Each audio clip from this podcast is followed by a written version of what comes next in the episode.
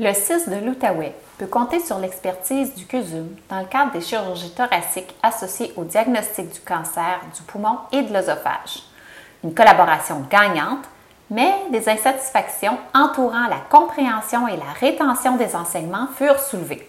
Ça occasionne un retour à domicile difficile, surtout au niveau de la gestion de la douleur.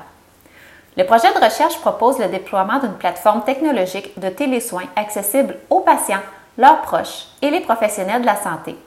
Grâce à elle, des capsules d'enseignement harmonisées et adaptées pourront être produites par les professionnels et accessibles en tout temps. De plus, la plateforme facilite la communication permettant un meilleur suivi de l'état de santé. Une évaluation holistique sera assurée par l'équipe de recherche où une attention sera portée à l'expérience, l'acceptabilité et aux impacts de l'implantation de la plateforme L'annonce d'un diagnostic du cancer est un choc pour tous.